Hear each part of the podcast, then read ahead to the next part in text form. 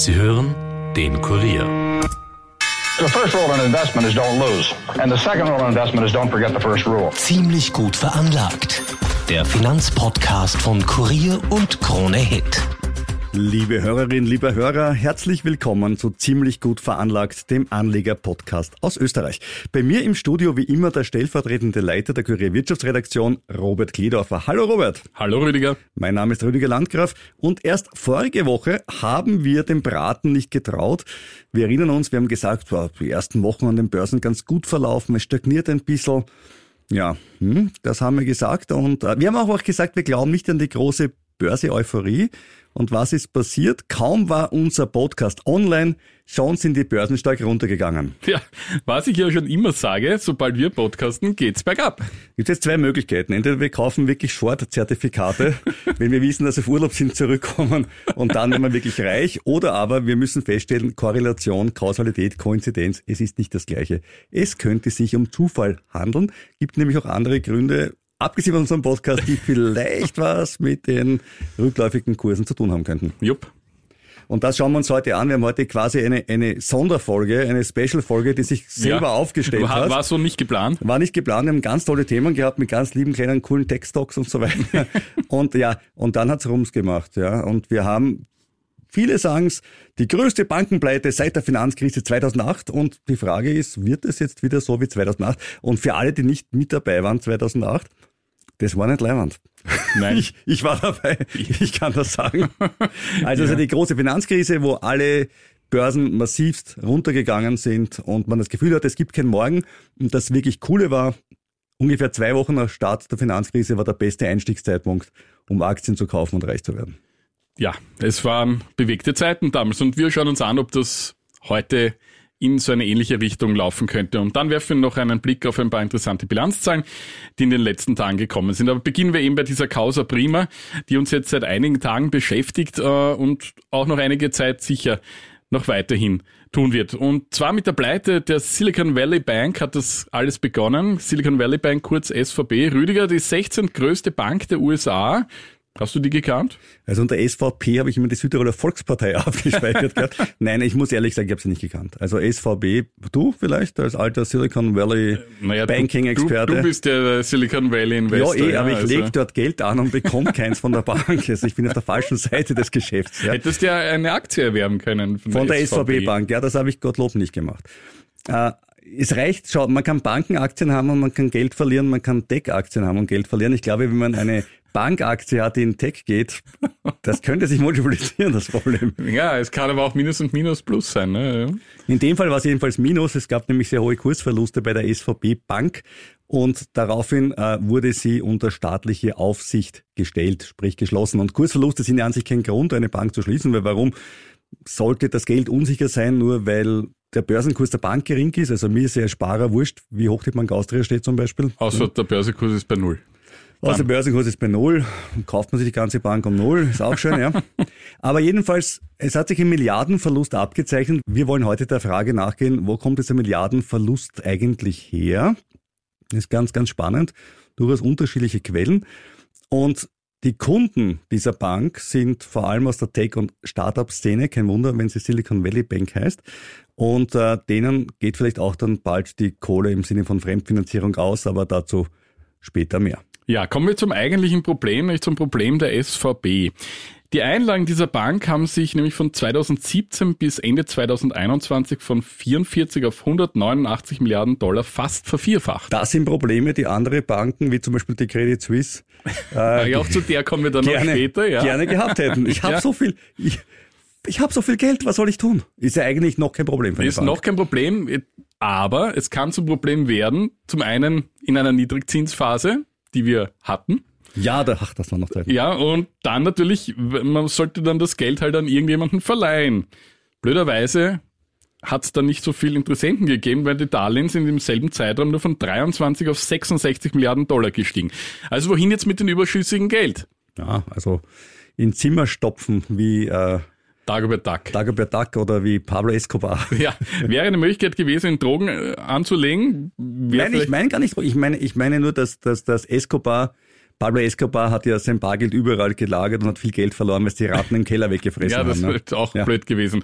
So ist das Geld jetzt aber auch jetzt hier nämlich weg, weil die überschüssigen Mittel wurden in langlaufende staats- und hypothekarisch besicherte Anleihen investiert. Das klingt doch sicher. Das, ist, das- das prinzipiell doch auch super. sicher, Rüdiger, wie du weißt. Diese Anleihen haben jetzt aber wegen der stark steigenden Geldmarktzinsen in den USA stark an Wert verloren. Jetzt ist das eigentlich relativ egal, weil bis zum Laufzeitende kann man die ja behalten und dann kriegt man das Geld raus, was bei der Anleihe Genau. Wenn es das aussitzt, bei einer Anleihe hat das nämlich wirklich mit dem Aussitzen hin, bei Aktien müssen wir noch drüber Bei diskutieren. der Anleihe hau- haut es super Ja. hin. Blöd ist allerdings, Rüdiger, wenn man vorher an das Geld ran muss. Das ist ja so, wie wenn ich meinen Bausparer vorzeitig auflöse. Ja, oder wenn ich mein Aktiendepot jetzt dieser Tage ja, Ja, da auflösen weißt du muss. aber ne? nicht, ja, im Unterschied zur Anleihe weißt du beim Aktiendepot nicht, was es wert sein wird in Ja. drei Jahren. Und wenn die Da- Anleihe da auf drei Jahre läuft, dann weißt ja. ja. Ja, jedenfalls konnte die SVP das eben nicht aussitzen, denn viele Tech-Kunden wollten an ihre Einlagen in gehäufter Form. Und die SVP musste diese Anleihen nun mit Verlust verkaufen. Na, und was mache ich als Bank, wenn ich zu wenig Geld habe und äh, ich mache eine Kapitalerhöhung, oder? Ja. Ich versuche eine Kapitalerhöhung Haben zu sie machen. gemacht. Das heißt, ich, ich hole neue Leute rein ähm, und sage, beteilige dich doch an meiner Bank, das ist total super. Und nicht einmal Robert Kledorfer hat diese Aktien gekauft. Ja. Ja, wie gesagt, ich kannte die Bank ja auch. Es war schwer, die Donnerstag kannten die nicht. Bank nicht. Ja. Äh, denn der Kapitalmarkt wusste schon, was da läuft, hat den Braten gerochen und niemand wollte diese frischen Aktien kaufen. Und die bestehenden Aktien, die es bereits gab, haben 60 Prozent ihres Werts eingebüßt. Und immerhin 80 Milliarden Dollar Börsenwert sind da verloren gegangen innerhalb von wenigen Stunden. Äh, Und am Freitag, als diese Kapitalerhöhung dann geplatzt ist, weil es keiner kaufen wollte, wurde der Handel dann ausgesetzt. Mhm, und da war dann schon die Kacke ziemlich am Dampfen. Dann hat sich auch die Politik eingemischt. Äh, Die Einlagensicherung in Kalifornien hat beschlossen, sämtliche Einlagen aller Kunden zu ersetzen. Das war jetzt am Wochenende. Nämlich nicht nur die gesetzlichen 250.000 Dollar, sondern wirklich alle Einlagen. Und das sollte eine Kettenreaktion verhindern, was ja bis jetzt auch gelungen ist. Es sind von anderen Banken keine größeren Mittel mehr abgezogen worden. Allerdings gibt es an dieser Maßnahme auch Kritik daran, dass es zu einer unbegrenzten Absicherung kommt, weil ja eigentlich gesetzlich was anderes vorgesehen ist. Aber es ist genauso wie 2008. Wir erinnern uns, als in Österreich und vielen anderen Ländern Natürlich. Ein Land nach dem anderen hat die, äh, die ungedeckelte Absicherung äh, beschlossen. Wir haben alle gewusst, die Länder haben das Geld nicht, um es zu zahlen. Aber die Aber- Leute haben es trotzdem geglaubt. Aber irgendwie war es besser, weil wenn du das hat letzte. Land warst, das es nicht gemacht hat, Ja, wer- dann, ja, dann wer- gehen natürlich alle in das Land. Also mein eigener Steuerberater hat mir damals gesagt, na, ich überlege mir schon jetzt äh, zu ING DIBA zu gehen, weil die Niederländer bereits die Vollabdeckung hatten und die Österreicher sie dann an einem Sonntag erst beschlossen Ja, hatten. Ja. ja. Also da denkt man dann schon so, ja. denkt man natürlich dran, ja. Und Präsident Biden hat jedenfalls eine Verschärfung der Bankenaufsicht angekündigt. Diese wurde vom Vorgänger Trump aufgeweicht und er hat auch versprochen, dass die Gelder der Anleger sicher seien. Und zudem will die Notenbank Fed der Gefahr von Bankruns nun mit einem neuen Kreditprogramm entgegenwirken. Damit soll den Banken auch in schwierigen Zeiten ausreichend Liquidität zur Verfügung gestellt werden. Ja, apropos Liquidität, die SVB hat ja eigentlich eine Marktlücke gefüllt, nämlich als Dienstleister der Startup-Szene. Äh, Die normalen Geschäftsbanken haben von der Tech-Branche in der letzten Zeit nicht so viel wissen wollen und so hat die SVB gesagt, okay, wir spezialisieren uns drauf, wir nehmen uns dieses Klientels an. Und dabei ist natürlich aber auch ein Klumpenrisiko entstanden. Wenn ich alle meine Kredite draußen habe in einer Branche, dieser Branche geht schlecht, werden natürlich prozentuell mehr Kredite notleidend werden. Das heißt, die Bankenaufsicht hätte laut Kritikern das bereits erkennen müssen, auch wenn sie nicht dafür zuständig waren, aber zumindest äh, beratend, kontrollierend hätte man eingreifen können. Das Zweite ist aber, und das ist eigentlich Spannende, noch mehr Geld haben die verloren mit dem, was das sichere war, nämlich mein überschüssiges Geld in Staatsanleihen zu legen. Jetzt muss man dazu sagen, dass es bei Banken so ist, dass sie ermutigt werden, Staatsanleihen zu kaufen, Ja. und zwar von Gesetzen, die von Staaten gemacht werden. Ob da jetzt ein Zufall dahinter besteht und nicht, weiß man nicht. Nicht nur ermutigt werden, sie müssen für diese Staatsanleihen auch de facto keine Sicherheiten hinterlegen. So ist es, genau. Und das ist der Grund, warum die Staatsanleihen kaufen. Gut, das haben die gemacht. Und 2019 äh, waren die US-Bonds mit 0,1 Prozent verzinst. Ja? Heute liegt der effektive Zinssatz dieser US-Schuldscheine bei 4 Prozent. Das heißt, wenn du es jetzt auf zehn Jahre durchrechnest und sagst, du willst nach zehn Jahren die gleiche Kohle draus haben und du kannst entweder vom Anbieter A einen 0,1% Bond kaufen oder von Anbieter B einen 4% Bond, Robert, welchen Bond würdest du nehmen? Ja, natürlich den höher verzinsten. Den mit 4%. Außer der mit 0,1% sagt, ja, weiß ich eh, dass der schlechter ist, ich gebe ihn dir halt billiger. Durchgerechnet um 33% billiger. Und genau das ist das Problem dieser Bank. Die saßen auf vielen dieser alten, gering verzinsten Bonds Ja. und haben dann die verkaufen müssen und zwar um 33% billiger. Das ist schon spürbar, vor allem wenn es halt der größte Teil deiner Absicherung war. Ja. Übrigens, in den vergangenen neun Monaten hatte die Bank keinen Risikovorstand. Jetzt weiß ich, man soll sich nicht mehr auf eine einzelne Person oder das Fehlen einer Person schieben. Andere können sich auch drum kümmern. Aber macht halt im Nachhinein auch keinen schlanken Fuß und genauso wenig, dass der Bankchef gerade noch Aktien im Wert von drei Millionen Dollar verkauft hat. Mhm. Das ist Und ein, einen Bonus hat sich der Vorstand noch auszahlen lassen. wenn es noch geht, dann geht's noch, ne? Ja, wenn's läuft, dann läuft's, gell? Ja, ja. Die Pleite der Bank hat jedenfalls Wellen rund um den Globus gestankt. Banktitel sind in den vergangenen Tagen gnadenlos abgestürzt. Ich habe mich jedenfalls bei heimischen Banken umgehört. Sie versuchen natürlich zu beruhigen. Weder stand man mit der SVB in Geschäftsbeziehungen, noch ist man im Tech-Sektor großartig engagiert. Gut, in Österreich ist der auch etwas überschaubar. Was mich dabei aber auch noch interessiert hat, war, ob die Abwertung von Anleihen im eigenen Portfolio wegen der Zinserhöhungen zum Problem führen könnte, weil da hört man doch Stimmen, dass das, klar, ja. dass das andere Banken auch treffen könnte. Also da heißt es unisono nein, es besteht demnach kein Bedarf an Wertberichtigungen infolge der fallenden Anleihenkurse.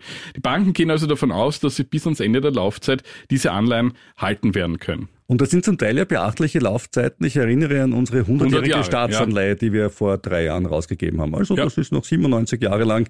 Hast das Geld in der Bilanz stehen, aber machen kannst damit nichts. Spannend wird's halt, ob in den Bilanzen das zu Abwertungen führen wird. Ja, die Frage müssen, ist, wie ich es wie bilanzieren wie muss. man es bilanzieren muss. ja, Richtig. also wenn das ich wird das dann Geld spannend. nicht brauche, muss ich es Ja. ja nicht abzinsen. Das, das wird dann spannend in den 33%. nächsten Quartalsbilanzen, denke ich mir.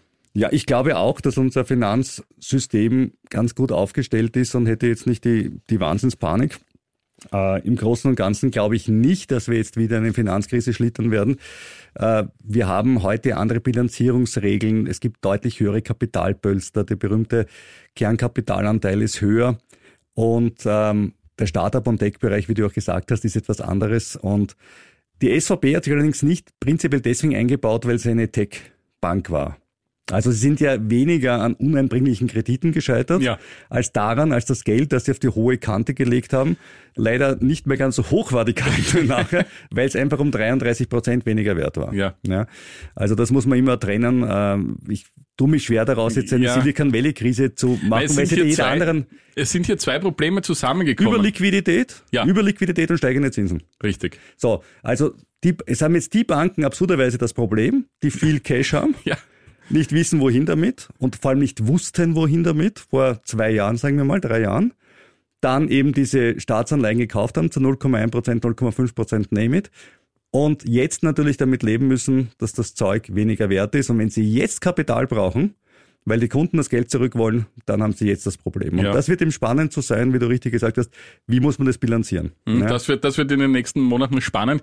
Und so umschichten, wie man sieht, geht ja nicht, weil die, die, die Kurse eben gefallen sind. Also Ja, umschichten kannst du es nicht. Ja, vielleicht kann man sowas, sowas besser belehnen oder so, habe ich mir gedacht im ersten Moment, dass du dann zumindest nur den Zinseffekt Ja, drinnen hast. Ja.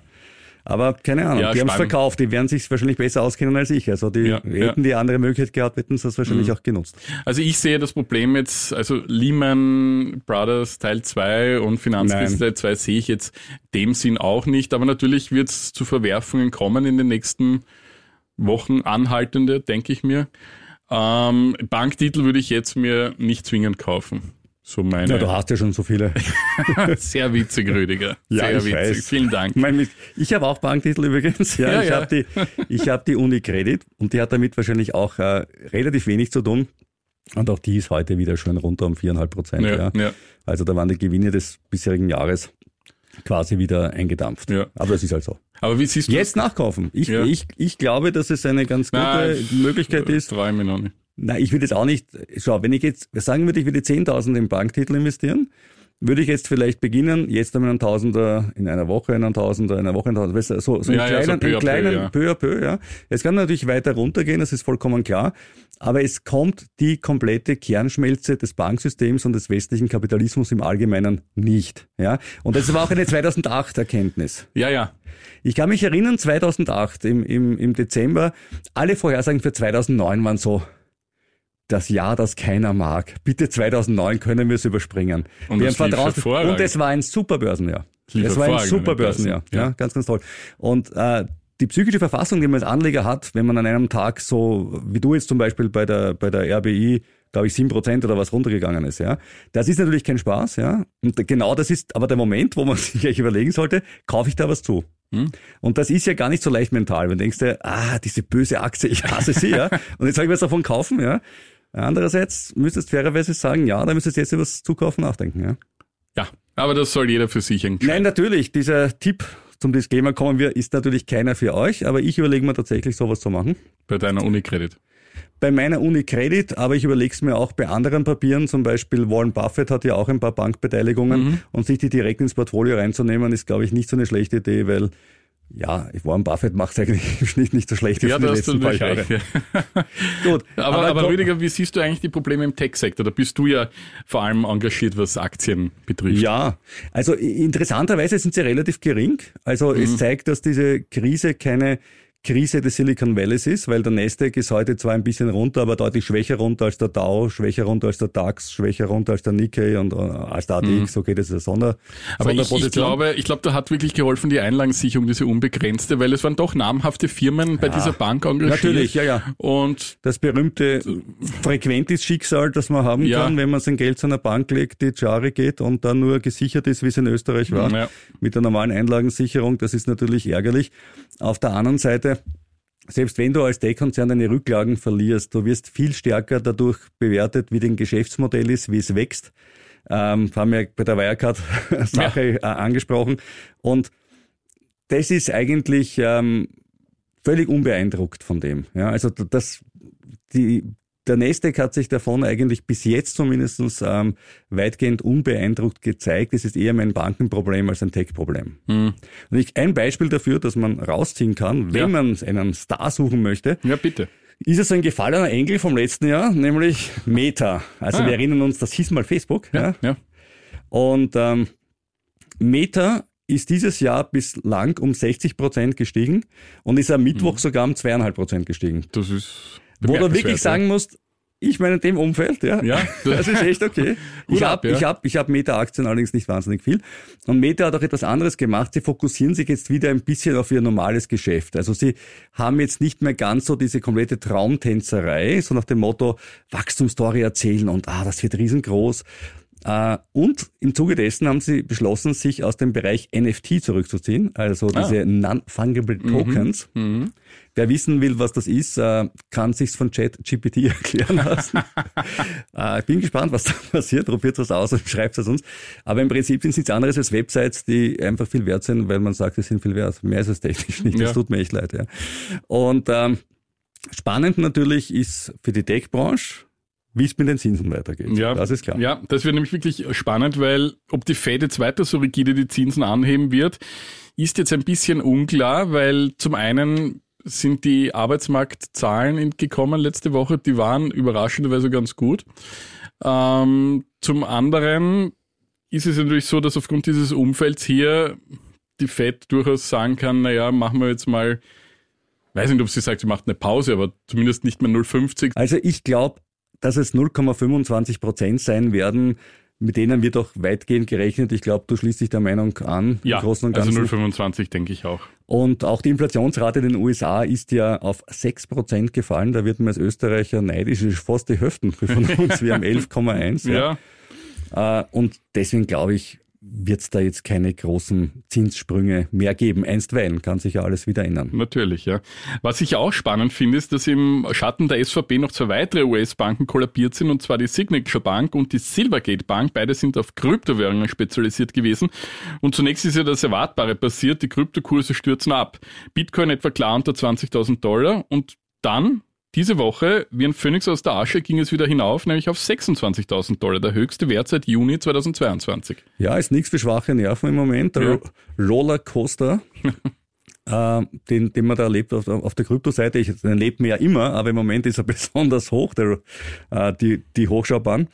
Äh, Ja, klar, geringe Zinsen helfen auch dem Bitcoin, helfen auch dem Gold. Gold auch rauf, 1,1 Prozent. Äh, Dollar gleichzeitig gestiegen zum Euro. Das heißt, für den Euroanleger in Gold war die Woche bislang eigentlich sehr gut. Ja.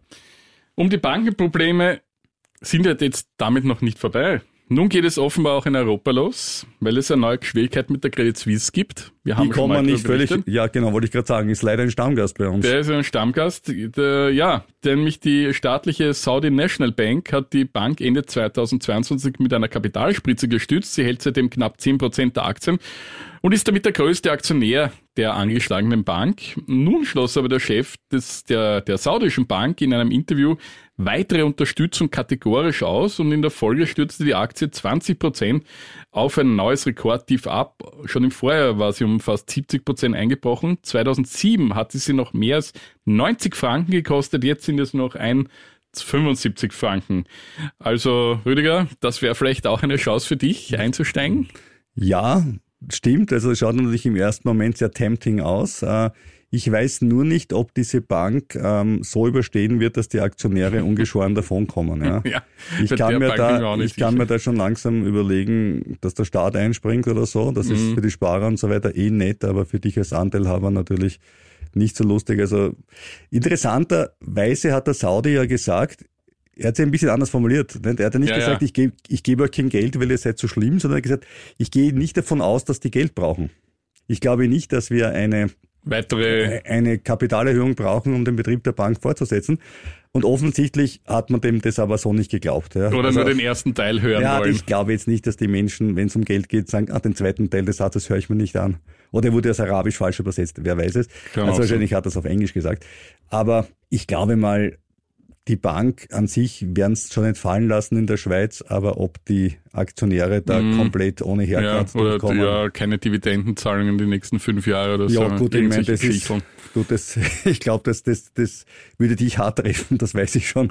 Aber bei 1,75 Franken sind mir die Dividenden eigentlich relativ wurscht. Da ging es mir eher mehr darum, ob das von, wenn sie es von 1,75 raufbringen auf 2,5, ist es prozentuell ein fantastisches Ergebnis. Na eben, ja. Kommt immer darauf an, wann du es gekauft hast. Ja, jedenfalls die ganzen Bankprobleme in den letzten Tagen haben natürlich die Kurse in Europa sehr stark belastet. Die Indizes sind abgestürzt. Der ATX ist eigentlich mehr oder weniger dort, wo er seit Jahresbeginn gestanden ist. Er ist ja auch im Bankenindex, da sagen wir auch immer wieder Ja, dazu. und die, drei die großen Banken haben gerade jetzt eigentlich äh, fast Verluste wie eben 2008 erlitten, aber auch der ATX heute minus 7%. Also nicht die Banken haben Verluste erlitten. Ich muss Die- nur mal die- sagen, es sind die Aktienkurse Aktien- der Banken haben Verluste erlitten. Ja. Ich muss das immer trennen.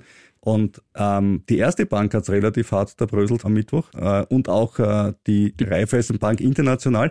Und die hat witzigerweise im, am Anfang weniger stark getroffen als die erste, wobei da ja die Geschichte noch war mit diesem Moskau Swap Deal mit der Sperrbank. Das war ja auch was Spannendes. Ja, und über Ituba als Zwischenvermittler Ja. sozusagen. Aber irgendwie muss man ja auch an das Geld kommen. Ich, ich kann es zum Teil auch, auch nachvollziehen, dass man irgendwie eine, Genau. eine Lösung Die versucht. Sperrbank hat Geld in Europa, das er nicht rauskriegt. Ja, und die RBI hat Geld in Russland, das er nicht rausbringt. Und da hat man sich gedacht, da, da einigt man sich auf einen Deal.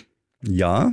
Die Frage ist halt, wird das als Umgehung der Sanktionen gesehen werden oder nicht? Und das wird dann das spannend müssen werden. dann das die, die, die Gremien entscheiden und ja, dazu kann ich eigentlich jetzt auch nicht mehr sagen. Robert, du wolltest doch letzte Woche, hast du so stolz, ich mache jetzt eine Dienstreise ins Ausland, ich fahre nach Deutschland, ich fahre nach Berlin. Wie war's denn dort? Hm, da kann ich leider nicht dazu viel sagen, wie es in wieso denn? Berlin war. Ja, mein, war? ja, mein, mein Flug wurde gecancelt. Wieso das denn? Wieso das? Naja, ich sag's ganz offen und ehrlich, es gab wieder mal einen Streik an einigen deutschen Flughäfen. Ich wäre nach Hannover gefahren, um mir dann das Werk in, von VW in Salzgitter anzusehen und dann weiter mit dem Shuttle nach Berlin. Und der erste Flug wäre eben nach Hannover gewesen, Montag früh. Und ich habe auch ganz normal eingecheckt. Und ich habe auch meine Bordkarte erhalten auf mein Handy. Und ich dachte, soweit ist alles gut. Und dann irgendwann am Nachmittag, Sonntagnachmittag, schaue ich dann in die Agenturen, um zu sehen, was mit SVB Neues gibt. Und dann fällt mir eine Meldung auf, dass an den deutschen Flughäfen gestreikt wird und einige Flüge ausfallen. Und da stand auch Hannover. Und habe mir gedacht, oh, das ist jetzt aber komisch und habe dann in, äh, auf die Website des Flughafens gesehen und da stand cancelled. Und ich denke mir, ich habe doch eingecheckt.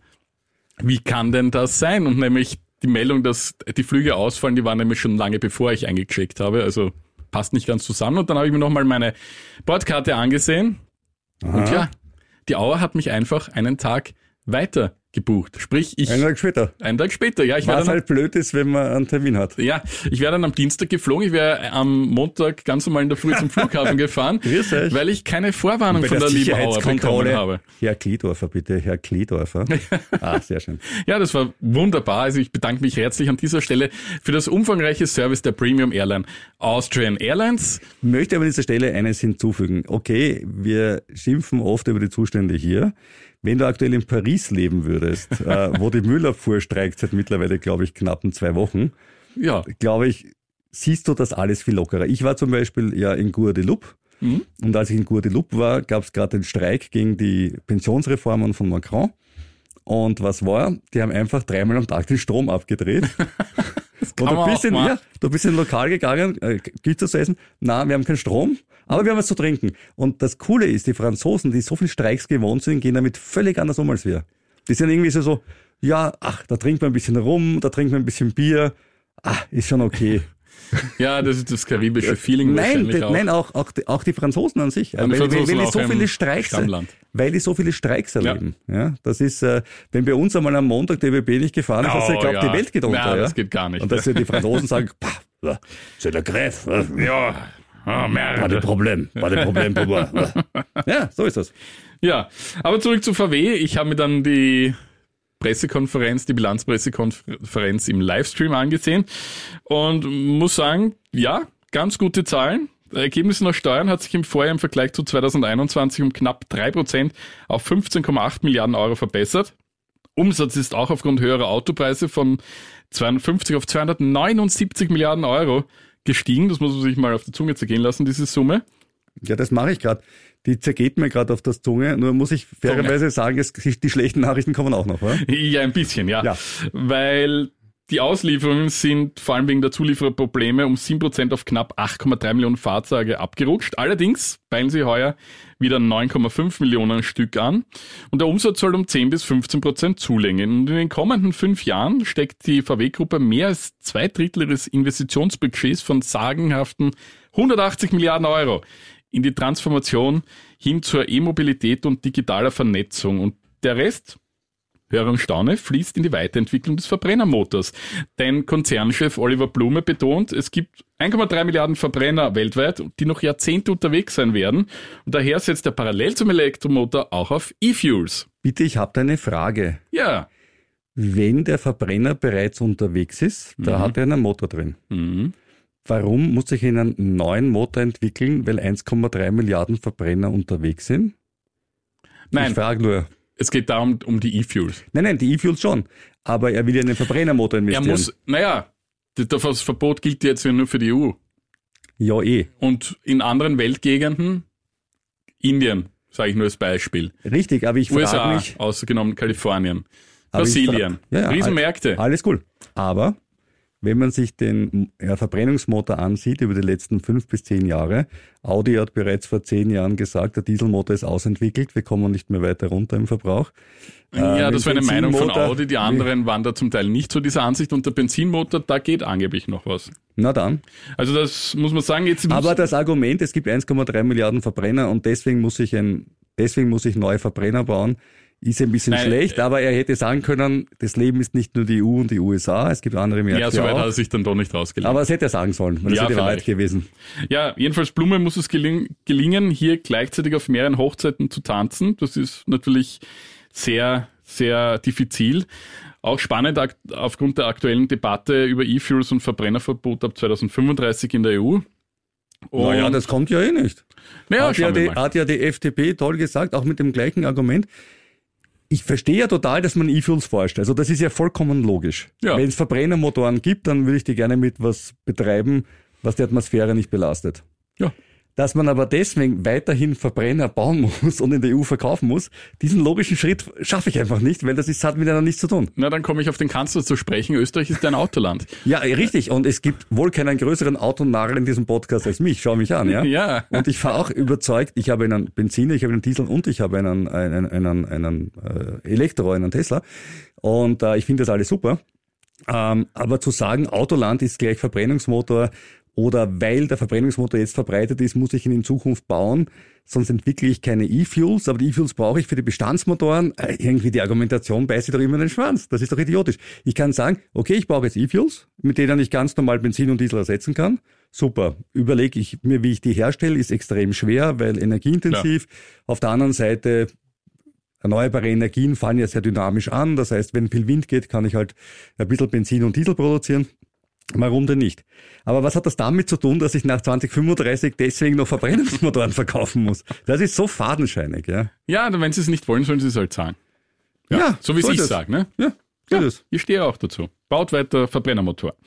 Ja, allerdings dann bitte mit E-Fuel betrieben ab Ja, von 2035 mir aus. und dann auch Ja. mit dem Preis, den das E-Fuel kostet in der Herstellung. Ähm, wenn man das, äh, immerhin die Mineralölsteuer könnte man dann wegargumentieren, Ja. weil es ist ja kein Mineralöl mehr, aber ich bin mir relativ sicher, dass sich die Politik da eine Mineralölersatz Na, irgendwas- irgendwas Fairness-Abgabe wird mir einfallen. überlegen wird. Weil stell dir mal vor, es würden eines Tages nur noch Elektroautos fahren. Ja, was ist dann? Naja, dann hätten sie ein enormes Steuerproblem. Es gibt keine Nova mehr und es gibt keine Ja. äh, motorbezogene Versicherungssteuer Ja, mehr. Und, aber alles befristet. und du hast auch Ja, keine, aber alles keine befristet. Möst mehr. Aber alles befristet. Ja, bei der Möst wird es schwierig. Und bei den neuen Naja, also- ja auch. Ne? Also, bei der Möst muss sagen, dass auf Strom auch relativ gute Abgaben liegen in Österreich und an dem kann man noch weiter drehen. Ja, also die Besteuerung, also wenn du schaust, was, was Strom pro Kilowattstunde kostet, was Benzin pro Kilowattstunde kostet, dann gehen dir die Äuglein über, über als, als Stromkunde, ja. Erster Punkt. Gut. Ja, aber es reden jetzt von der. Besteuerung. Ne? So. Besteuerung von Strom ist aber auch nicht so gering, ne? weil ich würde jetzt die Durchleitungsgebühr auch als Besteuerung sehen und so weiter. Also das, das können wir diskutieren. Aber, und jetzt kommt die Nova, die du angesprochen hast, und auch die Versicherungssteuer, das sind temporäre Geschichten, das weiß jeder. Die Versicherungssteuer für Elektromotoren. Versicherungssteuer ja, aber kommen. Nova, Die Nova werden die ist gemessen am CO2-Ausstoß. Ja, und der CO2 CO2-Ausstoß bei Elektroautos, ist dem, ist dem nicht null. Das sollte damit gewertet werden, was er real ist. ja, naja. Weil der österreichische Strommix ist dank toller Importe aus Tschechien und da ist leider nicht nur Atomstrom dabei, sondern auch Kohlestrom nicht ganz so super, wie wir es gerne hätten. aber im Vergleich zu vielen anderen Ländern trotzdem ganz gut. Ja klar, wenn wir die Donau haben und haben ein paar Kraftwerke hingebaut Ja. und wir haben Berge und die Deutschen nicht, ja eh. Ja, eh. Ja, stimmt eh. Also es, ich gehe trotzdem theoretisch von sehr hohen Steuerausfällen Ja, aus. aber die Politik war noch nie verlegen zu sagen, dieses Problem nicht. löse ich. Natürlich nicht, da gebe ich dir schon recht. Also, aber es wird einen Sorge- anderen Namen zumindest kriegen. Ja, natürlich. Dann, dann haben wir halt eine Energieumlage. Mein Irgend Gott, sowas. das Ja, ist doch ja, nicht so natürlich. schwer. Da Also bitte einen. Soli 2.0 oder Irgend sowas, ja, es geht doch. Gut, kommen wir zu VW wieder zurück. Blume ist ja auch Chef der VW-Tochter Porsche, die ist im vergangenen September an die Börse gebracht worden, wir erinnern uns. Unterm Strich stieg dort der Gewinn um 22,8 Prozent auf knapp 5 Milliarden Euro. Die Marge kletterte von 16 auf 18 Prozent. Und um das langfristige Ziel von 20 Prozent zu erreichen, legt das Management nun ein neues Effizienzprogramm auf. Die Porsche-Aktie legte jedenfalls seit Jahresbeginn um 3,7 Prozent zu, die VW-Aktie um 7 Prozent. Billiges Bonbon, VW hat Porsche überholt. Ja, Aber auch noch dieses Jahr, wenn wir das letzte Jahr mitrechnen. Ja, vom Börsewert ja auch. Vom Ja. Börsewert auch. Also Das stimmt, die bauen ja auch mehr Autos. Ja. Äh, gut geht es auch übrigens Konkurrent BMW. Die Bayern verkauften im Vorjahr 2,4 Millionen Autos und fuhren einen Rekordgewinn von 23,5 Milliarden Euro vor Steuern ein. Gut 7,7 Milliarden davon trug die Neubewertung der Anteile am chinesischen Gemeinschaftsunternehmen. Also ganz kurz, aber eine Kopfrechnung zeigt mir 2,4 Millionen Autos, 23,5 Milliarden Euro Gewinn. Das heißt, die haben ja nicht, jetzt nicht nur Autogeschäft, sondern auch Bankgeschäft, das Ja, weiß ja, ich schon. Aber wenn ich jetzt die Milchmädchenrechnung mache, sage ich, pro Auto machen die 10.000 Gewinn. vor Steuer. Naja, trotzdem. Ja, ja. Also das ist schon- ja, eine das ist schon- Premium-Marke und muss man echt einer sagen. Premium-Marke würdig, würde ich mal Chapeau. meinen. ne? Ja, Chapeau. ja. Die Aktie ist auch entsprechend heuer gestiegen, nämlich schon mehr als neun Prozent. Und auch BMW verfolgt ähnlich ambitionierte Ziele wie VW, was den Elektroabsatz betrifft. Allerdings, allerdings ist auch Vorstandschef Oliver Zipse gegen ein Verbrennerverbot ab 2035. Zu sehr machen wir sich von seltenen Rohstoffen abhängig und zu wenig sei die Ladeinfrastruktur bis dahin ausgebaut, meint er. Ja, und auch er will, wie Robert Kledorfer, natürlich die berühmten E-Fuels. Und die E-Fuels werden halt immer so als der schöne Heilsbringer gesehen, nach dem mentalen Modell, wir müssen uns nicht verändern, es bleibt alles wie sonst, das heißt E-Fuel und nicht mehr Benzin und alles wird gut. Ich wäre total der größte Fan davon, wenn das so wäre. Das Problem ist, der Primärenergiebedarf für einen Kilometer fahren ist viermal höher, bestenfalls viermal ja. höher als mit einem batteriebetriebenen Fahrzeug. Muss man immer dazu sagen. Und es wird Bereiche geben, da wird es E-Fuels brauchen, gar keine Frage. LKW, Langstrecke und so weiter. Ja.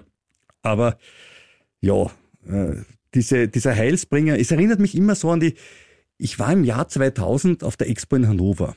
Da waren nicht viele Menschen, der war immer komplett leer, aber ich war dort. und ich glaube 2000 war die. Und als ich dort war, gab es ein Auto von BMW. Mhm. Der Wasserstoffmotor. Oh.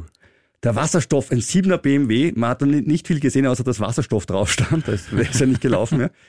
Und da war immer, in zwei Jahren, in, in zwei Jahren, also in zwei Jahren ist das Serie. Und Elektro auch. In zwei, in zwei Jahren ist das Serie. In zwei Jahren. Es gibt einen einzigen Menschen, der geschaut hat, dass das in zwei Jahren jetzt wird. Das ist Elon Musk, muss man sagen. Mhm. Weil die Deutschen haben uns wirklich so lange im Schmäh gehalten mit, wir, wir, wir entwickeln. Im Labor haben wir das schon. In, in, zwei, in zwei Jahren ist es da.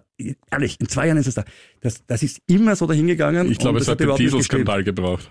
Es hat einen Dieselskandal gebraucht. Es hat jemanden gebraucht, der einfach Elektroautos baut, die nicht äh, furchtbar schlechte Autos sind, der, oder Autos sind, die man nicht fahren mag, weil sie hässlich sind oder so. Ja, das ja, war das. Obwohl es Tesla gefällt auch nicht hin. Nein, natürlich nicht. Aber die Beschleunigung ist jetzt mal nicht so, dass man als Benzinbruder sagen kann, nein, in einem Tesla äh, in einen neuen Blade würde ich mir nicht einsetzen, der geht einfach so schlecht. Ich finde einfach 2,8 auf 100, ah, das geht nicht. Das ist langsam. Die finde ich wenig. Ne? Ja. So, an dieser Stelle ein Hinweis. Wir haften nicht für deine Autokäufe, aber vor allem nicht für deine Aktienkäufe oder Anleihenkäufe. Wenn du heute sagst, ich will eine niedrig verzinste Staatsanleihe kaufen, tu es, aber bitte nicht mit unserem Segen. Äh, wenn wir selber Aktien haben, dann sagen wir es dazu. Meistens äh, sind wir darüber erfreut und manchmal auch nicht. Und wir haften für unsere Verluste und du haftest für deine Verluste. Hm? Ja. Ist der Deal?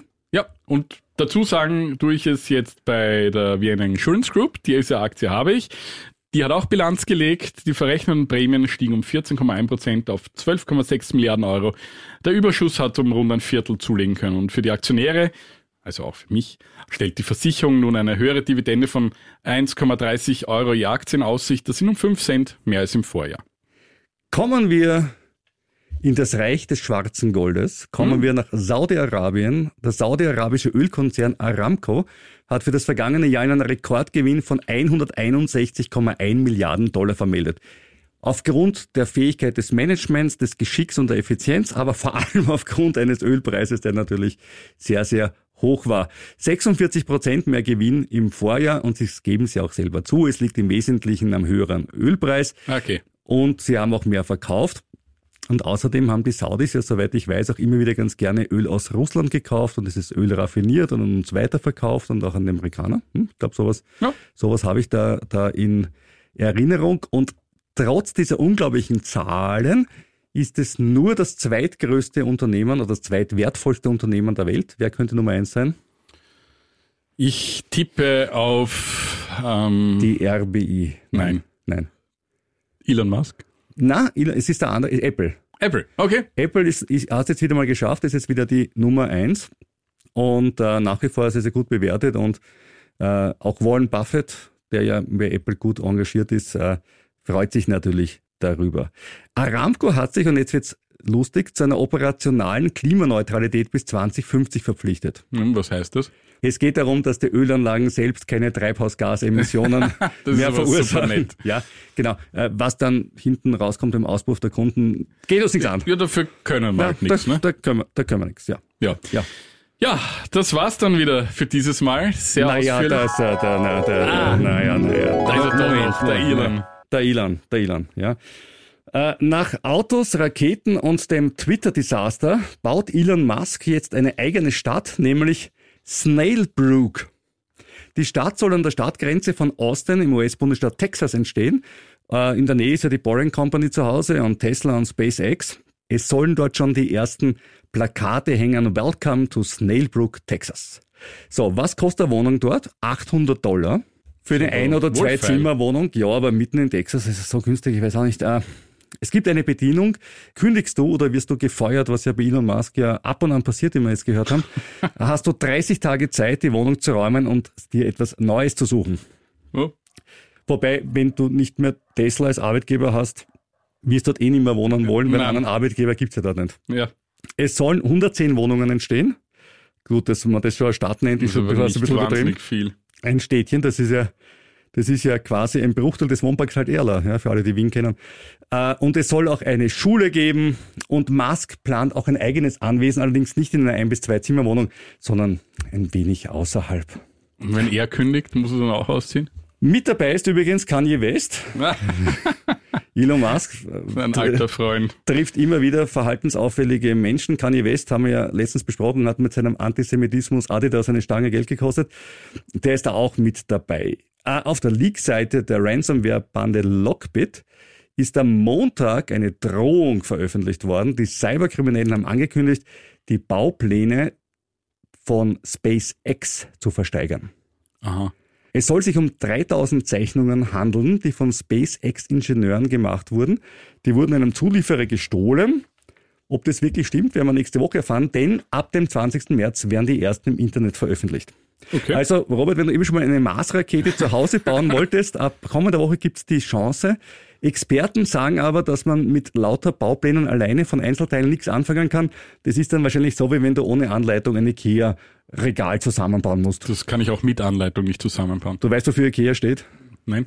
Ich krieg einen Anfall.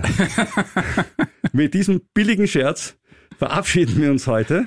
Ja, das war's jetzt wirklich für ziemlich gut veranlagt für diese Woche. Eine sehr spannende Woche liegt hinter uns. Mal schauen. ich, ich, ich wäre ich gar nicht so unglücklich, wenn es ein bisschen weniger spannender wäre. Ja, aber Rüdiger, es war jetzt die letzten Wochen ja ohnehin eher ein bisschen ruhig an den Börsen. Oder sagen wir so Business as usual. Es war wieder mal Zeit dafür. ja, es war, es war keine Katastrophe, aber wochenlang. Naja, wir haben doch gesagt, Ja, seit ja, Anfang ja. Jänner ging es bergauf. Ne? Ja, ja, jetzt ist mal wieder Zeit gewesen. Ne? Ja, wie auch immer, hört uns weiter zu, hört uns nächste Woche wieder und vor allem, wer Fragen hat, schreibt bitte. An ziemlich gut veranlagt at kurier.at und bitte gebt uns nicht die Schuld für die Kursentwicklungen. Nein. Wir reden nur drüber, wir machen sie nicht. Ja, aber sagt uns gerne eure Meinung. Was Ja, glaubt genau. ihr? Ist das Lehman 2, ist das die nächste Finanzkrise oder eher ein laues Lüftchen? Und wer von euch hat den Mut, jetzt in Banktitel zu gehen? Ja. Und zu sagen, ja, das mache ich jetzt. Der, der, das Das würde mich sehr freuen, wenn mir jemand eine Mail schreiben würde und sagen wir, ich bin dabei, ich hau mich jetzt in Banktitel rein. Ja. Aber besonders freuen wir uns dann, wenn du nächste Woche wieder reinhörst, dann sind wir vielleicht reicher. Aber sicher, weiser